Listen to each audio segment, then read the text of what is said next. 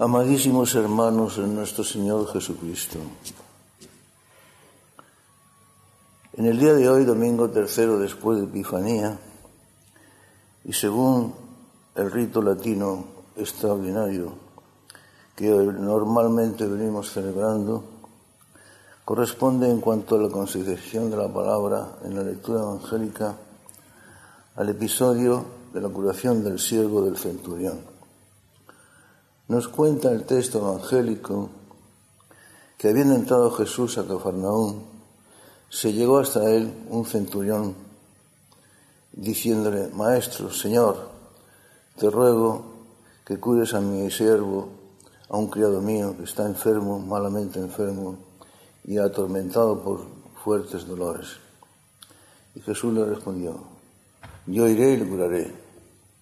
Le respondió el centurión, Señor, yo no soy digno de que vayas a mi casa y no necesitas ir a mi casa, porque con una palabra tuya mi siervo quedará sano. Porque mira, lo mismo que yo soy hombre sometido a autoridad y a la vez tengo autoridad propia y soldados y criados a mis órdenes, le digo a un soldado, ve y va, y a otro, ven y viene, y a un criado, haz esto y lo hace. Pues igual tú, que eres Señor de la vida y de la muerte y de todas las cosas, bien puede decirle a, mi criado que cure, porque yo la verdad no me siento digno de que vayas a mi casa. Al oír estas palabras, dice el texto evangélico, que se Jesús a la muchedumbre y dijo, os digo de verdad que jamás había oído tanta fe en un hombre, y más en un hombre que no es de Israel, era un centurión romano. Os digo pues que habrá muchos que vendrán de oriente y de occidente y se sentarán con el Hijo del Hombre a la mesa en el reino de Dios, mientras que los hijos del reino sean arrojados fuera. Y dirigiéndose al centurión, vete porque tu criado está sanado. Y aquí, en aquel momento el siervo quedó curado. Como veis, queridos hermanos míos, este episodio nos plantea ante el problema de la fe en Jesucristo. Yo recuerdo hace muchos años, cuando yo predicaba a propósito de este mismo texto a soldados de la Academia General del Aire en San Javier, aquí en España, le predicaba a los soldados y le decía que el elogio más mayor que Jesucristo había hecho contenido en el Evangelio con respecto a la fe de algún hombre había sido, había sido dirigido precisamente a un soldado y a un soldado extranjero. Os digo, os digo que jamás he visto en Israel una fe tan grande como la de este hombre. Yo veía aquella multitud de jóvenes aspirantes al ser pilotos, los veía tan impresionados en aquellos tiempos en que había fe profunda y devoción profunda. Pues lo veía impresionados con esas expresiones de que precisamente los mayores elogios a la fe de alguien habían sido dirigidos por Jesucristo a un personaje de las Fuerzas Armadas y que además era extranjero. Yo les hablaba de cómo el ejercicio de la milicia podía, como todos los ejercicios de la condición humana, que son oficios legítimos, enfocarse y encaminarse al grande y al maravilloso servicio de Dios. Pues bien, decíamos que este episodio nos presenta ante el eterno, el grandioso dilema de nuestra fe en Jesucristo. ¿Creer en Jesucristo o no creer en Jesucristo? Mucha gente no se da cuenta que de la actitud que se tome ante este dilema, afirmativa o negativa, creer en Jesucristo como verdadero Dios o no creer en Jesucristo, depende nada menos de una eternidad, el destino eterno de cada hombre. Un destino eterno que nos puede conducir a nuestro fin último para el cual fuimos creados, que es la posesión de Dios o la condenación eterna y definitiva. Destino último que es para toda la eternidad, no para mil años o, cien, o un millón de años o mil millones de años. En la eternidad no existe el cómputo del tiempo. Es un eterno presente, un eterno presente de infinita felicidad, un eterno presente sin esperanza alguna de futuro, de desesperada, horrible y espantosa condenación, en la cual el condenado se siente por, habiendo perdido por completo el sentido de la existencia de su vida para la cual fue creado y que ya es desgraciado, terriblemente desgraciado, para toda la eternidad, como digo. Es un dilema. ¿Creemos en el Hijo del Hombre? ¿Creemos en Jesús? ¿O no creemos en Jesús? A mí me causó siempre mucha impresión aquel episodio del texto evangélico en el que se nos cuenta cómo Jesús curó a un ciego de nacimiento y le devolvió la vista. Este ciego de nacimiento luego fue apaleado en la sinagoga, interrogado, injuriado, porque precisamente este milagro había sido realizado por el maestro en día de sábado. Entonces insultaron al, al, ex ciego, le dijeron que era, imposible que un hombre que se saltaba la ley del sábado hiciera milagros. Y entonces, como digo, lo expulsaron de la sinagoga entre injurias y palizas. El Señor se hizo en contradice con este desgraciado al que él había curado le había devuelto la vista.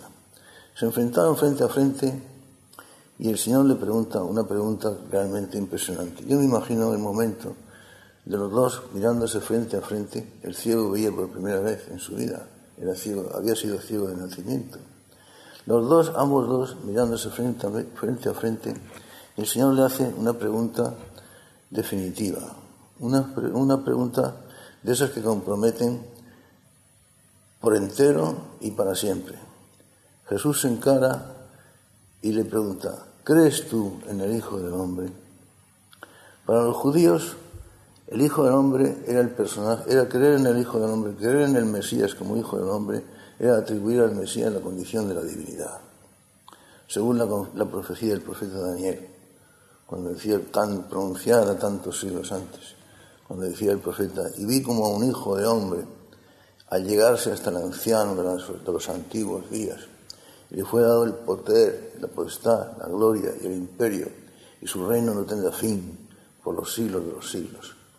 Pues para un judío, increparle acerca de si creía o no creía en el Hijo del Hombre era ponerlo ante la, alternativa de reconocer al Mesías como, como Dios o negarle la divinidad. Por eso la pregunta es verdaderamente impresionante. Yo me imagino los sentimientos del ex ciego al oír la pregunta y al ver a Jesús mirándolo hacia él cariñosa, dulce, pero a la vez imperativamente. ¿Crees tú en el Hijo del Hombre? Y el ciegacito, desde el fondo de su corazón, conmovido, aquel hombre lo había curado, le había devuelto la vista, imaginemos lo que eso significa.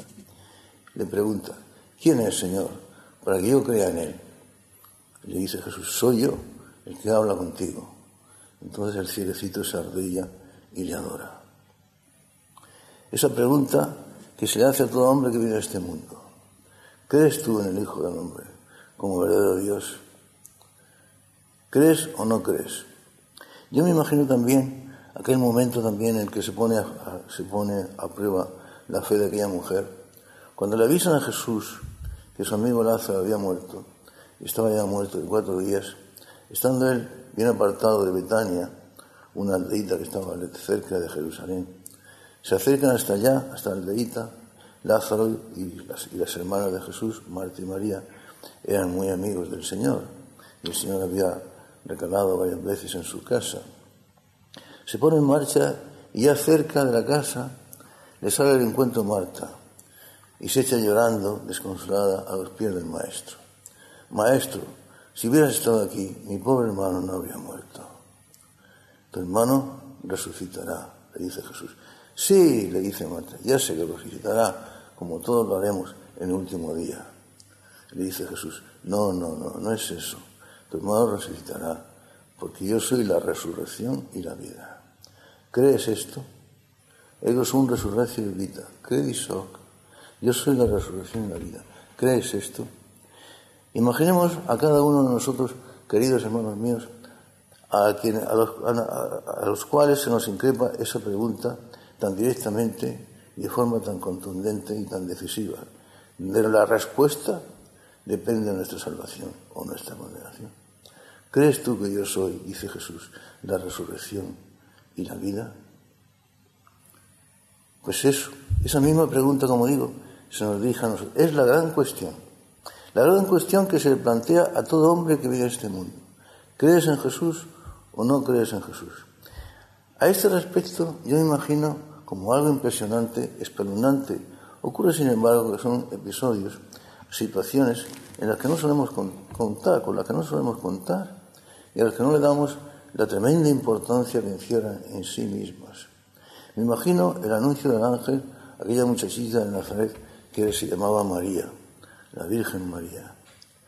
Una muchacha inocente, piadosa, ocupada en sus deberes, eh, consagrada a Dios por su cuenta, privadamente, sin que nadie lo supiera, y piadosa y enamorada de Dios. Se le aparece el ángel y le hacen una proposición verdaderamente asombrosa.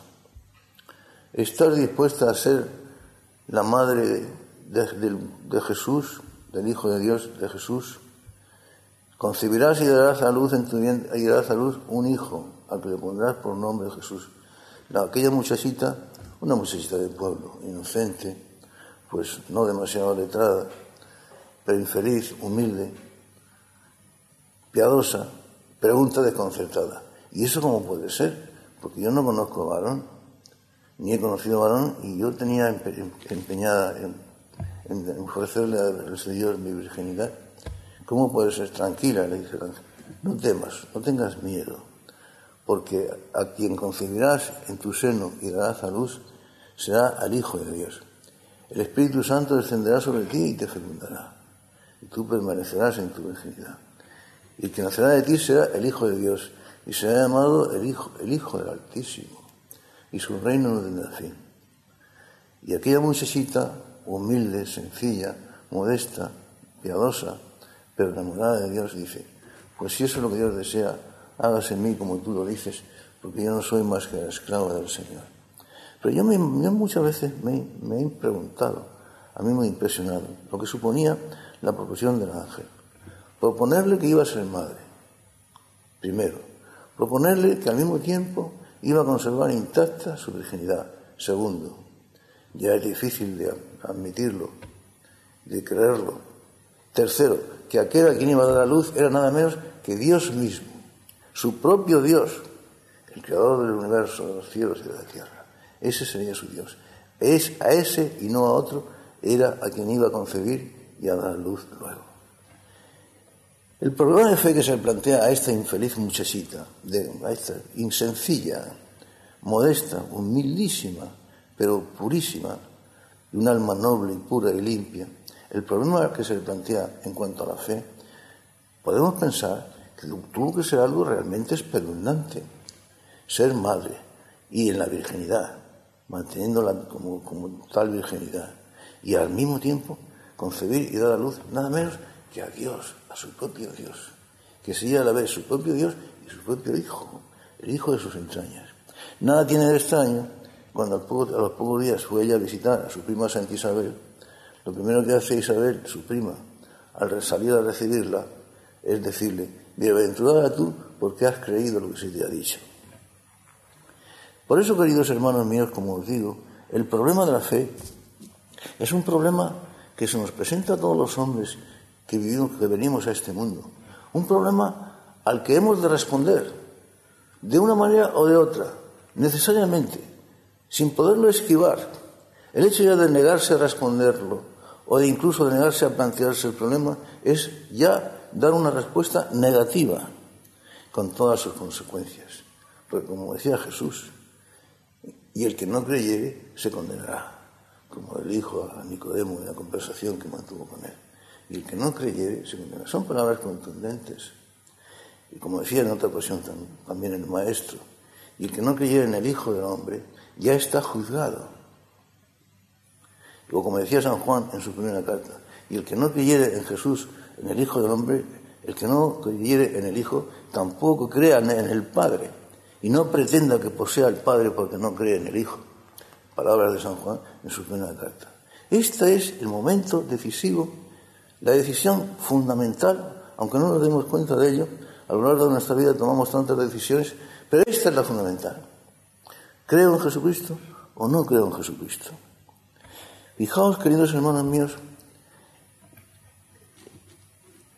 la postura ante la fe, el problema de fe se planteó a los primeros cristianos, las persecuciones en los primeros siglos de la Iglesia a los primeros cristianos. O adoraban a los ídolos Ofrecían incienso a los ídolos o morían de forma espantosa, o devorados por las fieras en el circo, o martirizados de mil y mil maneras, o crucificados en cruces, o entregados al fuego. Ante ese dilema, aquellos hombres y aquellas mujeres y aquellos niños morían cantando y entonando himnos a Dios y alegres de morir por el nombre de Jesús. Su fe no se quebrantó en ningún momento, ni ante los peligros, ni ante las amenazas de muerte, ni ante los sufrimientos más espantosos, desgarrados por las fieras en el circo. Podemos imaginarlo el espectáculo, mientras la multitud gritaba de entusiasmo y de espantoso fervor. Y aquellos hombres, y aquellas mujeres, y aquellos niños, y aquellas niñas mantuvieron su fe, hombres y mujeres y niños de todas las edades y de todas las condiciones, ricos y pobres, jóvenes y viejos, y mantuvieron su fe. Pero es que estas persecuciones dirigidas contra los cristianos, en las cuales se puso en juego la fe de aquellas personas, continuaron a lo largo de los siglos hasta nuestros días, con la particularidad de que en nuestros días estas persecuciones es decir, esta eventualidad, esta condición por la cual y en la cual se pone en juego la fe de los cristianos actualmente es más fuerte que nunca. Porque si aquellos cristianos antiguos fueron perseguidos, los cristianos modernos de ahora, los que vivimos en estos nuestros tiempos, tenemos que sufrir y hacer cara a unas persecuciones a veces sangrientas, a veces verdaderamente terribles, a veces puramente persecuciones del espíritu, intelectuales, mentales, el manejo de las mentes, la, inducción a, hacerse con el ambiente mundano que por todas partes nos asfixia y nos rodea. La prueba a, la que los cristianos modernos, la prueba de fe a la que se ven sometidos es tan espantosa y en algunos aspectos yo diría más espantosa, más terrible y más peligrosa todavía que aquella a la que se vieron sometidos los cristianos antiguos. Porque los cristianos antiguos, por ejemplo, se veían respaldados por la fe de los apóstoles, por la fe de una jerarquía que jamás puso la menor vacilación con respecto a su fe. Una jerarquía que estaba dispuesta, como de hecho lo hizo, a ir al martirio con sus ovejas, con los cristianos, con los demás fieles.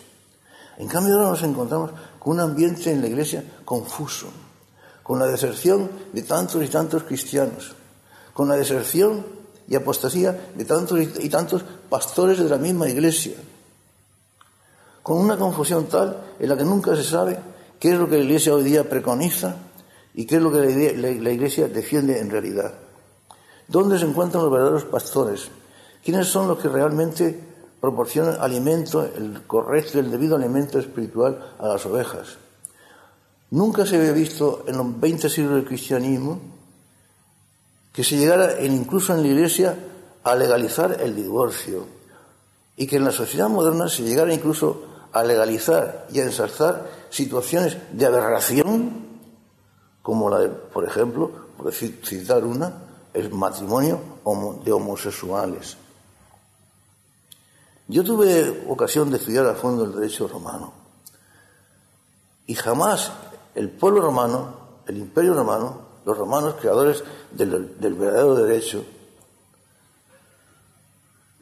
pese a su paganismo, pese a sus increencias, pese a su culto a aquellos falsos dioses acerca de los cuales ni ellos mismos estaban convencidos, nunca llegaron a consagrar ese tipo de aberraciones como esta que acabamos de nombrar, el matrimonio homosexuales, como ahora nuestro mundo no solamente lo legaliza, sino que lo ensalza, lo pregona y lo fomenta.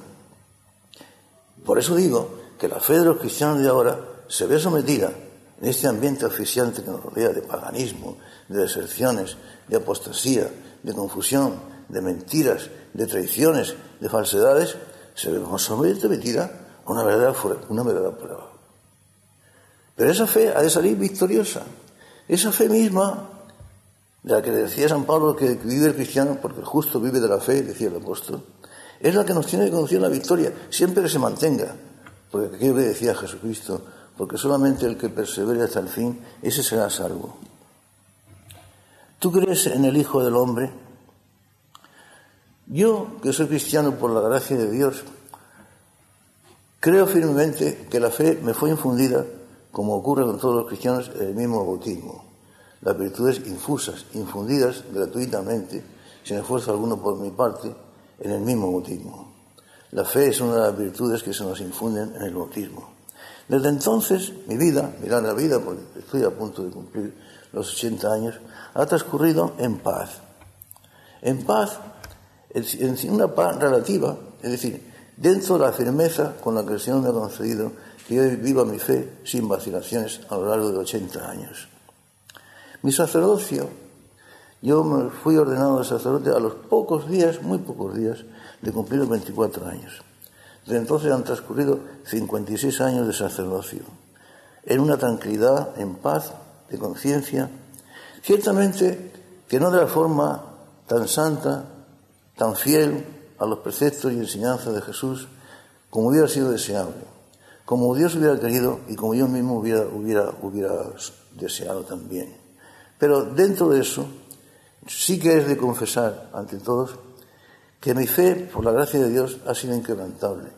Y mi ilusión por el sacerdocio jamás ha vacilado a lo largo de 56 años. Nunca. He sido siempre un enamorado y un entusiasta cuando he visto a los matrimonios cristianos vivir su vida en la relativa felicidad que el mundo, que la vida ordinaria les puede ofrecer como verdaderos cristianos. Y yo siempre me he sentido entusiasmado por ese maravilloso sacramento, cuál es el sacramento del matrimonio. Pero mucho más entusiasmado, mucho más feliz y mucho más contento con el mío propio, que me suponía la obligación del celibato, de la consagración a Dios.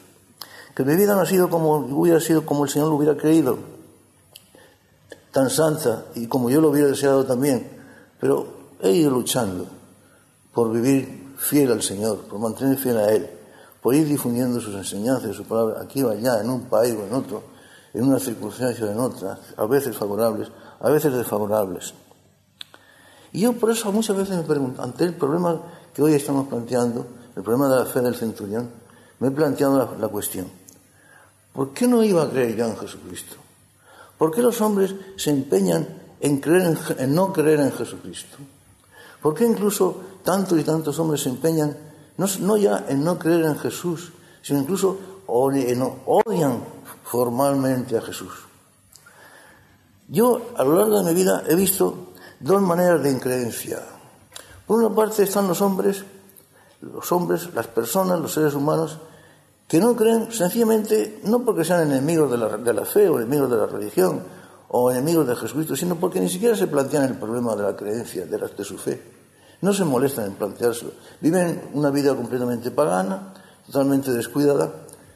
Ciertamente han oído hablar de la vida eterna, han oído hablar de que existe un cielo, de que existe un infierno, pero no se han planteado el problema de que tal vez eso pudiera ser verdad y que por supuesto les afecta a ellos porque, como hemos dicho ya anteriormente, del camino que elijan depende de su, la condición eterna en la que luego han de permanecer por siempre, por siglos y siglos innumerables, que ya no serán siglos porque en, en, en, ese mundo ya no existe el tiempo, el cómputo del tiempo, es la eternidad. A este respecto, yo recuerdo una anécdota que oí contar hace mucho tiempo.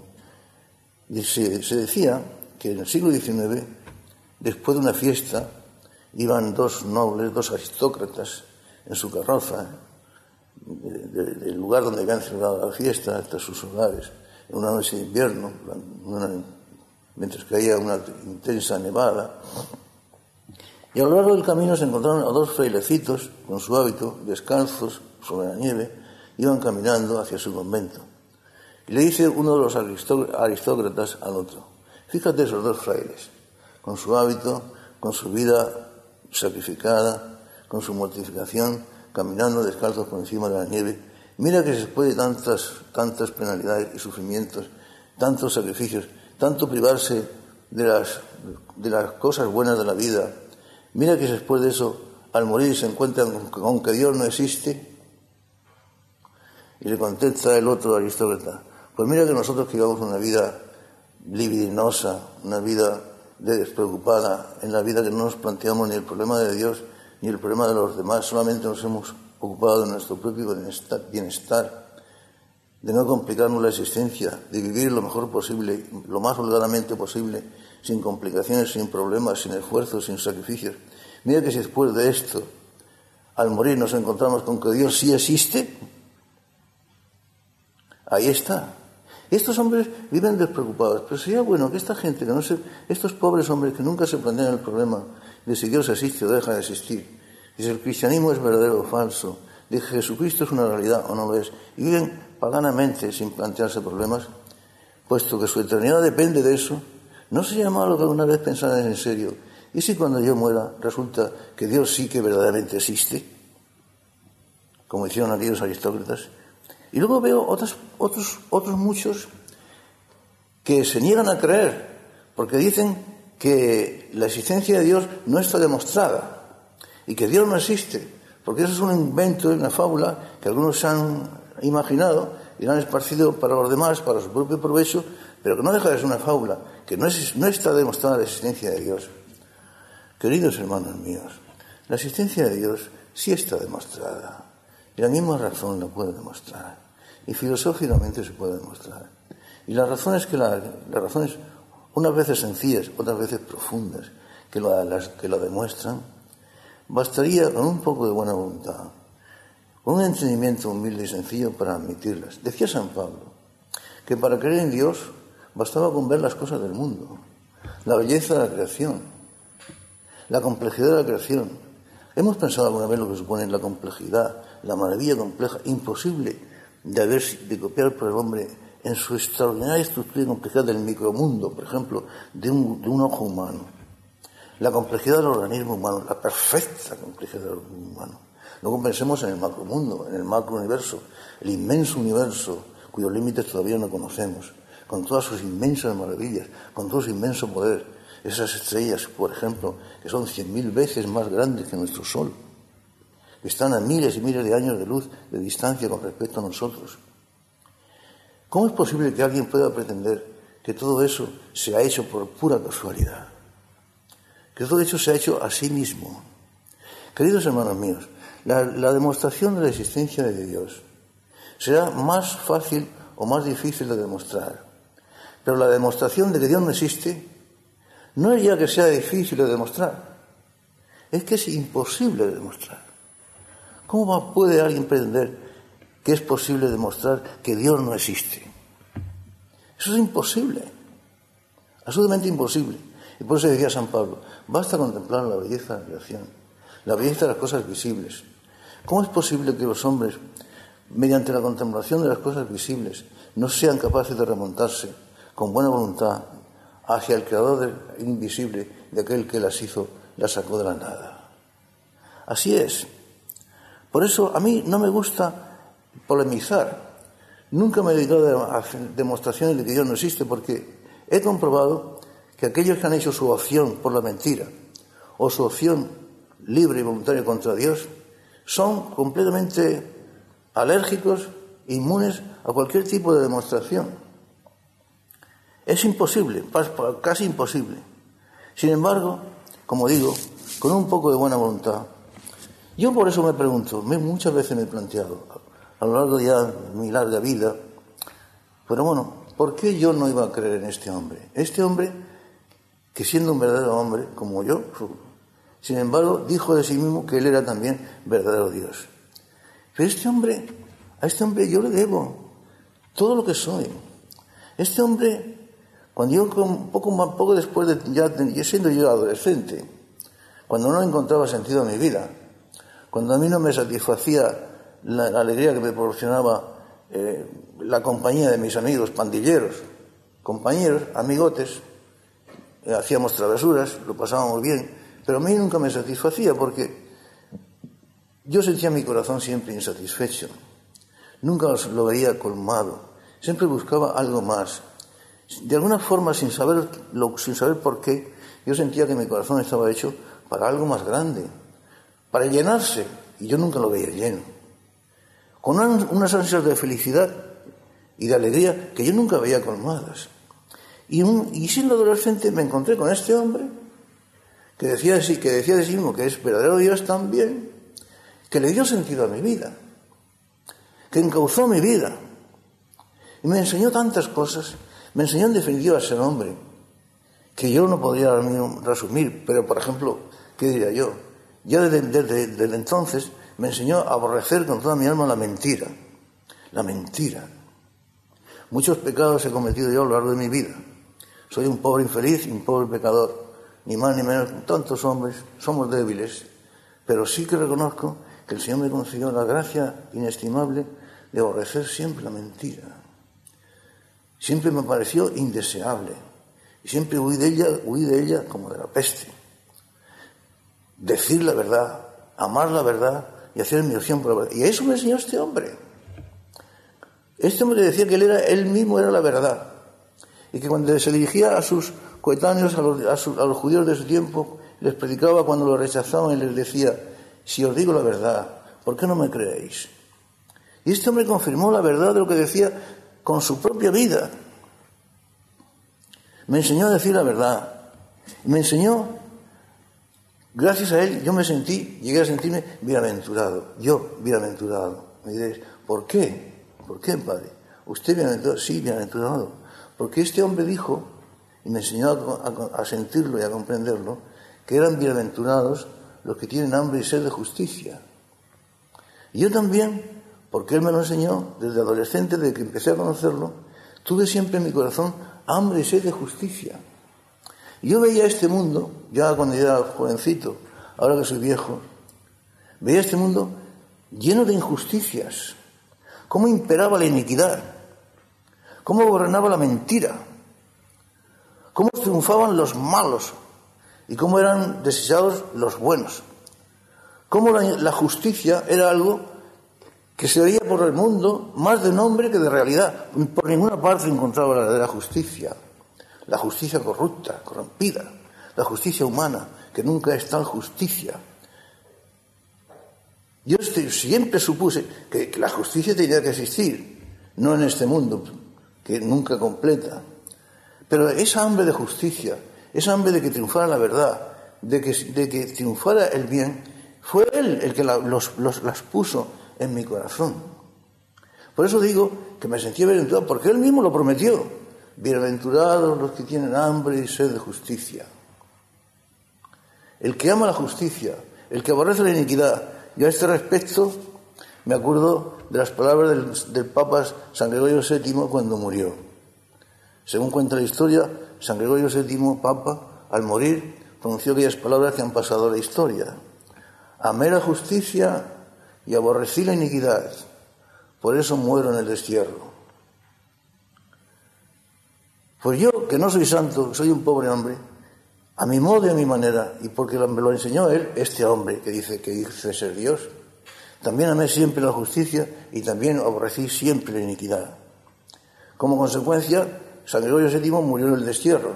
A mí tantas veces el mundo no me había comprendido, pero esa es la realidad. Amar la justicia y ser bienaventurado. Persecuciones a lo largo de mi vida.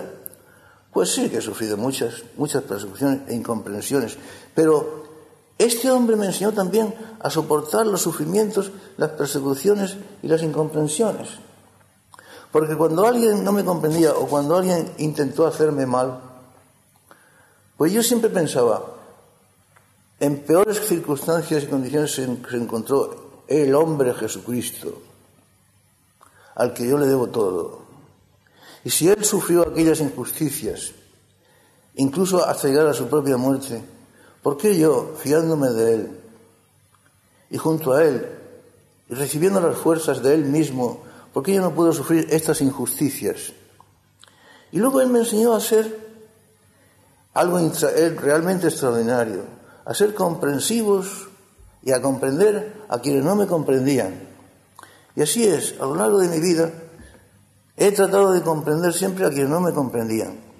Y a ver, en, a ver en esas personas buena voluntad. ¿Cuántas personas no me habrán comprendido? ¿O cuántas personas me habrán hecho mal? Pero sin duda ninguna. Que pensando que hacían el bien. Quizá no obrando con mala voluntad. Y yo eso lo comprendía, pero lo comprendía gracias a este hombre que me lo enseñó. Fue el que me dijo, mira, con cuánta facilidad veis los hombres la pajita en el ojo ajeno y en cambio no veis la vida en el vuestro. Él me enseñó a ver que mis defectos eran por lo menos tan grandes o mayores que los de los demás.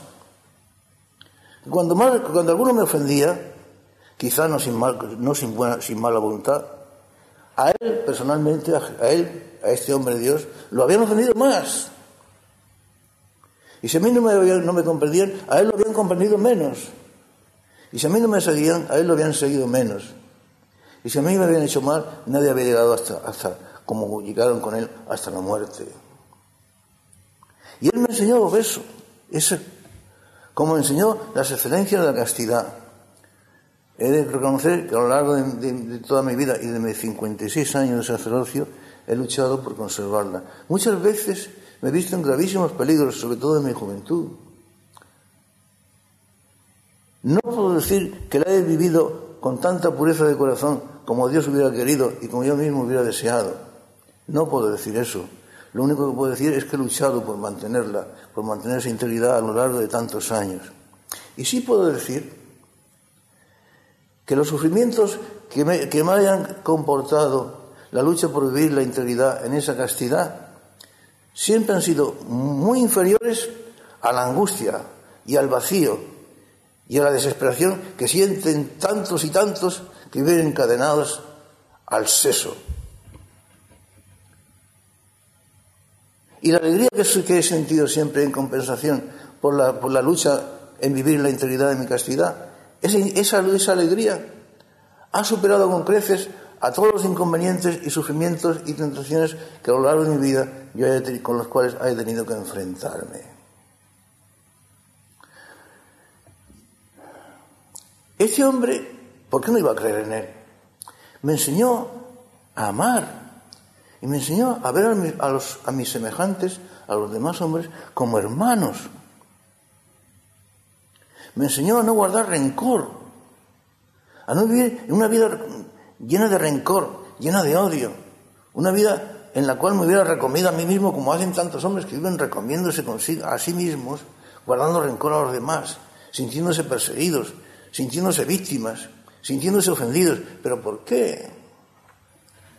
Y aunque así fuera, como decía Bernanos, por mucho que los hombres nos ofendan o nos persigan, después de aquella ofensa que le hicimos todos a nuestro Señor Jesucristo en la cruz, clavándolo en la cruz y hasta la muerte, ¿quién se puede quejar de ninguna ofensa después de eso?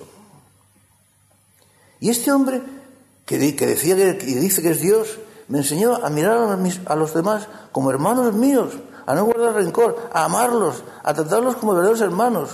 Y sobre todo me enseñó que el amor es el motor de la existencia. Que yo fui criado por el amor y para el amor. Y que es y que siempre ha sido lo que ha dado sentido a mi propia vida y a mi, a total existencia. Este hombre, que, se dice, que se dice a sí mismo que también es Dios, me enseñó y me libró del temor a la muerte, un temor al, acerca del cual, lo digan o no lo digan, lo reconozcan o no, o no lo reconozcamos, todos los hombres durante toda nuestra existencia vivimos sometidos, el temor a la muerte.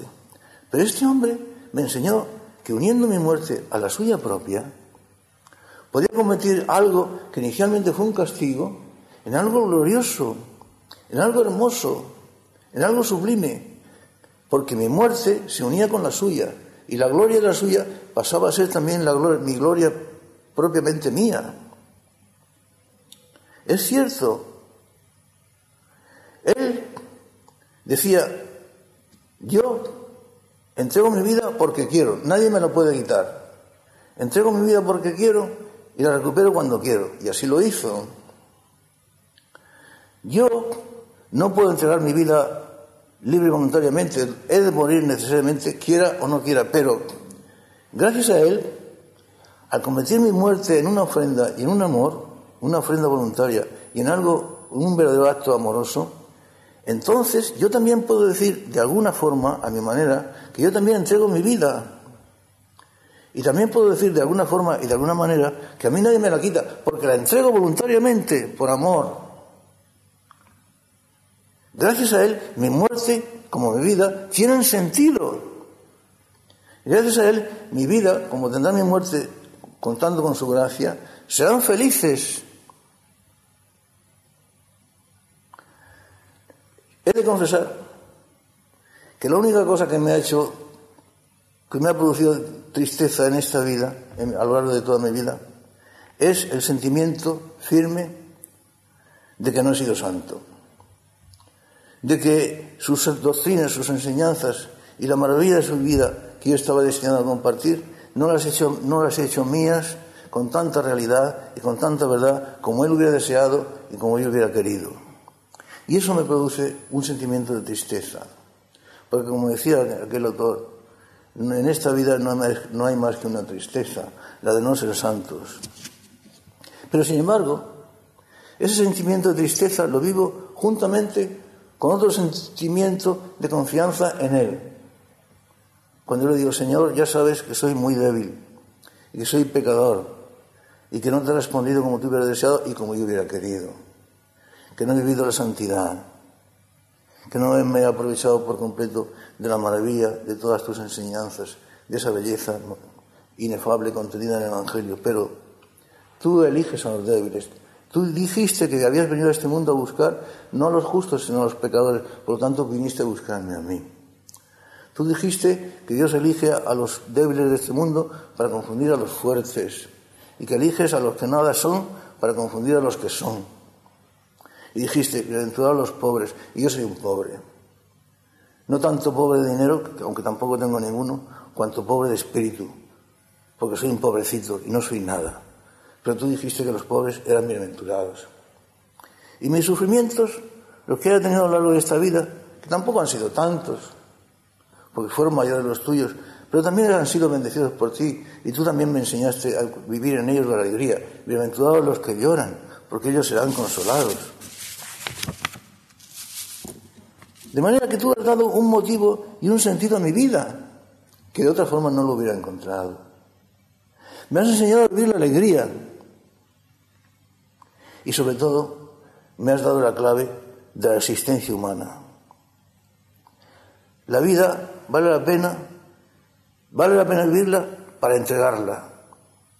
Y lo mismo que tú dijiste, nadie me la quita, yo por sí, llegado el momento, también puedo decir, nadie me la quita porque soy yo el que la entrega también libre y voluntariamente, gracias a Jesús.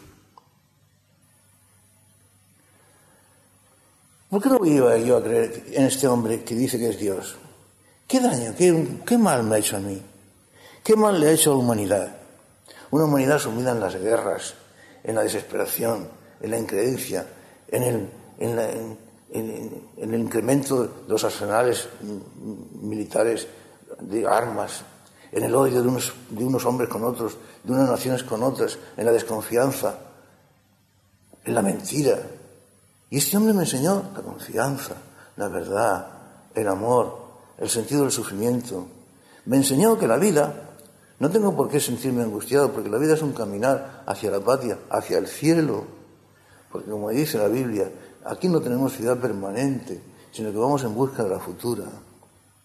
Y llegados al final del camino, habiéndolo consumado, hemos llegado ya al momento de entrada en la patria, el momento en que por fin, ya libre de, los velos y de las oscuridades de la fe, lo veremos, como dice San Pablo, cara a cara y lo poseemos plenamente. Aquí durante nuestro discurrir terreno, nuestro angular por la tierra, hemos vivido de nostalgias, de ansiedades, de esperanzas, conociéndolo solo a través de la fe, pero sabiendo que Él estaba con nosotros. Yo estaré con vosotros todos los días hasta la consumación de los siglos. Pero llegará un momento en que lo veremos cara a cara.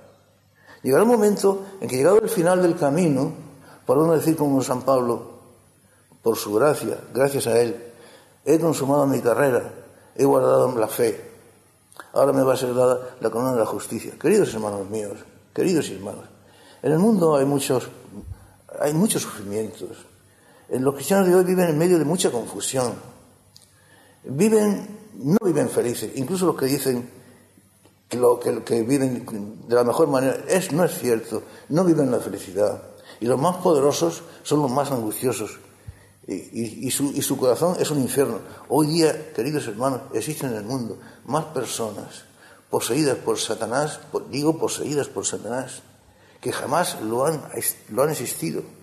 Políticos, hombres influyentes, hombres de negocios, hombres que, manejan el poder de este mundo y sin embargo están completamente esclavizados imbuidos, poseídos por Satanás. Y esos, son, esos hombres son los que gobiernan el mundo. Por eso, queridos hermanos, los que somos pequeñitos, los que somos débiles, los que somos masacrados, los que vivimos de una propaganda diaria mentirosa, los que somos despreciados, los que aquellos a quienes el mundo, el mundo mira con burla y con sorna y con, y con desprecio, necesitamos más que nunca, y lo tenemos, la ayuda de Jesús. Y sabemos que con Jesús lo podemos todo. Y que nuestra victoria es nuestra fe. No hay alabanza mayor con respecto a la fe en el Evangelio y a un soldado, y además a un soldado extranjero, que la que contempla el Evangelio de hoy. Un soldado extranjero. Os digo de verdad que en todo Israel no he encontrado fe como la de este hombre. Por eso llegará un día en que los buenos, los, hijos del reino, aquellos a quienes les había sido prometido, aquellos a quienes, sobre todo y en primer lugar, les correspondía, serán arrojados a las tinieblas exteriores, mientras que los débiles, los pecadores, los malos, como decía él en otra ocasión, hasta las prostitutas os precederán en el reino de los cielos. ¿Cuántas prostitutas os precederán en el reino de los cielos? Ese reino de los cielos es para nosotros. ¿Qué importa que el mundo nos desprecie? ¿Qué importa que el mundo nos ignore? A mí lo único que me da pena, y pena, verdadera pena y verdadera lástima, como os he dicho antes, en primer lugar, de mí mismo, que no he sido tan santo como tenía que haberlo sido. Ni haber respondido al amor de Jesús como yo tenía que haberlo respondido con el mío propio.